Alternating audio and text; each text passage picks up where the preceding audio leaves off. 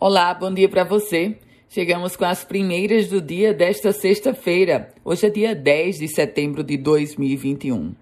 E eu começo trazendo a informação sobre o calendário de pagamento atrasado, que foi anunciado pela governadora Fátima Bezerra. Quarta-feira será concluído o pagamento do 13º de 2018. Já dezembro de 2018 será pago em três parcelas, janeiro, março e maio de 2022. A chefe do executivo também anunciou que o 13º de 2021 vai começar a ser pago 30 de novembro, um pequeno percentual, mas a conclusão acontecerá apenas em janeiro de 2022.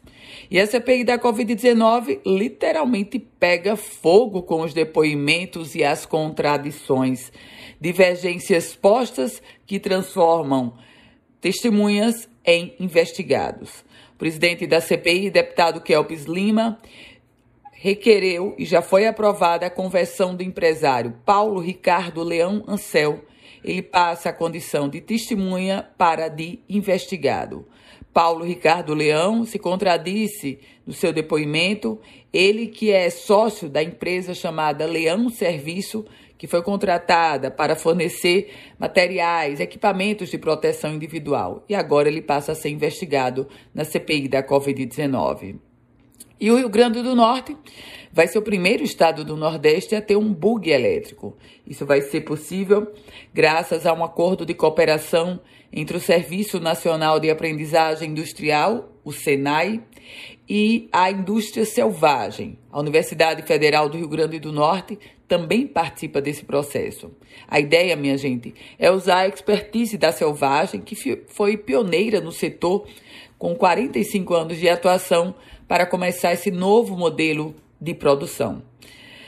Falando ainda em economia, a governadora Fátima Bezerra e a Universidade Federal do Rio Grande do Norte assinaram um termo que oficializa a cessão do direito de uso das instalações para implantar o Parque Científico e Tecnológico Augusto Severo, uma área de 50 hectares 15 mil metros quadrados de área construída, 70 salas, tudo isso na fazenda chamada Jundiaí, na zona rural de Macaíba. E é lá que serão abrigados centros de pesquisa e capacitação, laboratórios multiusos e incubadoras tecnológicas e observatórios.